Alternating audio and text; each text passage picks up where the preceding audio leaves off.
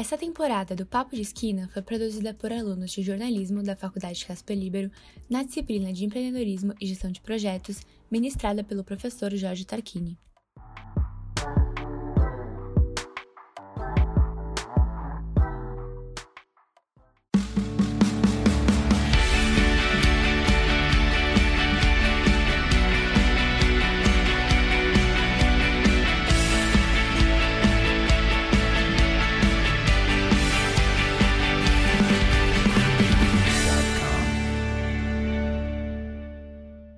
Sejam bem-vindos e bem-vindas a mais um episódio do nosso podcast. Eu sou Rodrigo Freire e vai ser um prazer tê-lo conosco.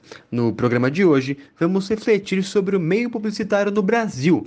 Para isso, primeiro vamos ver para onde o dinheiro está indo, ou seja, quanto cada setor da mídia fatura em publicidade e as entrelinhas que esses números nos mostram.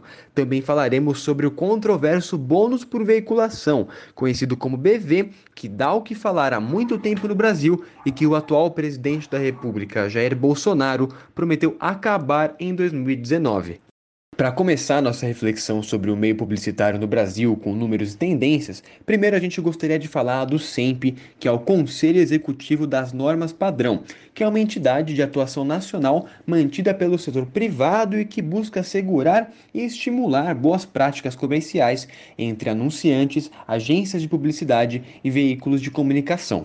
Todos os anos, o SEMP divulga uma tabela com os investimentos em mídia. A partir dessas tabelas, é possível observar quanto cada setor recebeu de investimentos publicitários. De acordo com os dados do SEMP, a televisão vem recebendo menos investimentos.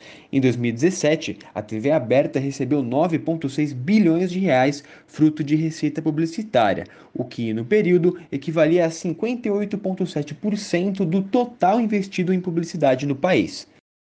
Só que nos anos seguintes, a televisão perdeu gradativamente alguma parcela de mercado. Em 2020, o valor total investido em TV aberta no país foi de 7,3 bilhões de reais, o que representa 51,9% do mercado. Apesar da queda, a TV aberta ainda é de longe a preferência para aqueles que investem em publicidade no país.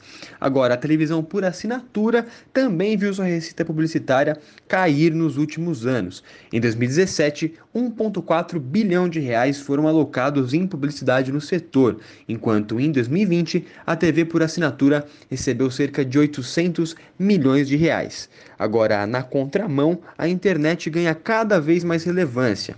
Em 2017, os investimentos publicitários no setor representavam apenas 14,8% do mercado, o que se traduzia em cerca de 2 bilhões e meio de reais.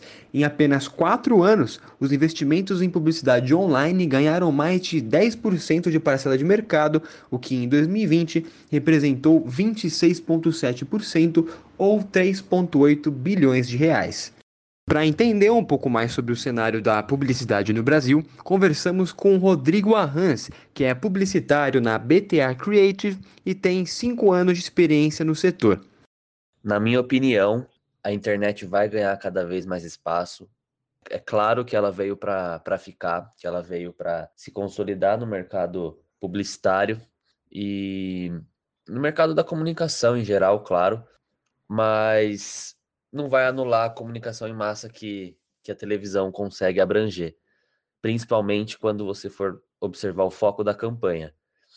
Se for uma campanha com foco de classe mais baixa, de classe C, D, muitas vezes é, vale a pena fazer uma campanha televisiva, considerando a aceitação do público de determinadas de, de públicos de determinadas classes para a televisão, os horários que eles frequentam, que eles consomem essa televisão, quais os canais, etc. E toda, todo o planejamento de campanha vai fazer com que a televisão nunca, nunca acabe, principalmente no mercado comunicólogo. Mas com certeza a internet veio para ficar e vai ser cada vez mais tendência, considerando, considerando campanhas focadas, segmentadas por interesse, por classe, por, por sexo, por qualquer segmento que seja. Também pedimos a Rodrigo uma comparação entre o cenário brasileiro e o cenário lá fora no exterior. Para mim, acho que a, crítica faz sentido, porque quanto mais alto o BV, o BV faz a empresa de publicidade investir. quanto mais caro for, mais a empresa de publicidade vai ganhar. E, por exemplo, para investir na Globo, é um valor alto. Então a empresa acaba não democratizando, entendeu? Na internet, você consegue democratizar muito mais, porque com pouco dinheiro você consegue anunciar, com pouco dinheiro você consegue investir e tentar divulgar o seu produto, ou sua empresa, ou qualquer que seja a sua, o seu anúncio, você consegue divulgar isso para uma quantidade de pessoas, claro, não comparando a, a quantidade de pessoas do, da veiculação em massa, como já foi dito anteriormente, mas eu concordo com as críticas por conta disso. Quanto mais alto o índice de bônus por veiculação, mais alto, mais as empresas de publicidade vão investir e menos democrático ficará para quem não tem muita verba para investimento, entende? É impossível fazer uma reflexão sobre o meio publicitário no Brasil sem falar sobre o bônus por veiculação ou bônus por volume, conhecido como BV, que se tornou lei em 2010 durante o governo do ex-presidente Lula, mas é praxe no setor há praticamente sete décadas. A bonificação é uma espécie de comissão paga pelo veículo de mídia à agência de publicidade que lhe trouxe o anunciante. Em geral, o BV é somado à remuneração normalmente recebida pela agência. O cálculo do bônus é feito em cima do valor do negócio e a porcentagem pode chegar a 20% do dinheiro investido, dependendo dos valores. Alguns críticos do BV argumentam que ele é uma espécie de incentivo para a agência direcionar anunciantes a grandes veículos de comunicação, que rotineiramente pagam um bônus maior. Além disso, quando o anunciante é o governo, críticos afirmam que a bonificação pode encarecer os gastos públicos. O atual governo critica fortemente a bonificação e, em 2019, o presidente da República, Jair Bolsonaro, e seu ex-aliado Alexandre Frota arquitetaram um projeto de lei para proibir um instrumento de negociação comercial. O projeto, entretanto, não caminhou nos meios legislativos por conta do rompimento de Frota com o governo.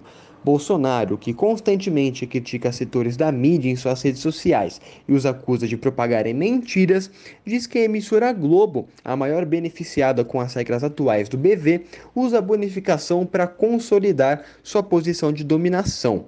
Nesse sentido, em condições de conceder bônus mais atraentes, a emissora acabaria atraindo mais anúncios, desequilibrando o mercado também de acordo com Bolsonaro, ficaria em posição de vantagem em relação à concorrência para negociar valores de contrato. Mais uma vez com o publicitário Rodrigo Arranz, perguntamos se, na visão dele, as críticas que o atual governo federal faz ao BV têm sentido e fundamento. Para mim faz sentido, sim. As críticas fazem sentido por conta desse índice de BV, o bônus por veiculação, faz com que empresas maiores de publicidade, empresas de grande porte de publicidade, consigam investir e cada vez ganhar mais. Isso tira um pouco da democratização. Quem tem pouca verba, quem tem pouco dinheiro para investimento, quem tem pouco budget, não consegue veicular em massa como em uma TV Globo, por exemplo. Por isso que, na minha opinião, a internet é mais democrática nesse sentido, porque a internet permite o investimento com uma verba não tão alta. Você com pouco consegue investir, claro, não consegue chegar no mesmo alcance de pessoas, isso é óbvio, mas você consegue divulgar o seu produto, a sua empresa, seu serviço. Por isso que para mim faz sentido, porque quanto maior o índice de, de BV, maior mais as empresas de grande porte vão ganhar e menos democrático ficará para aqueles que têm pouco investimento, pouca verba para divulgar o seu produto. Esse foi mais um episódio do nosso podcast. Ficamos de olho nas cenas dos próximos capítulos sobre o BV e aguardamos ansiosamente as próximas tabelas do SEMP para vermos se as previsões de Rodrigo se concretizarão. Abraços e até a próxima.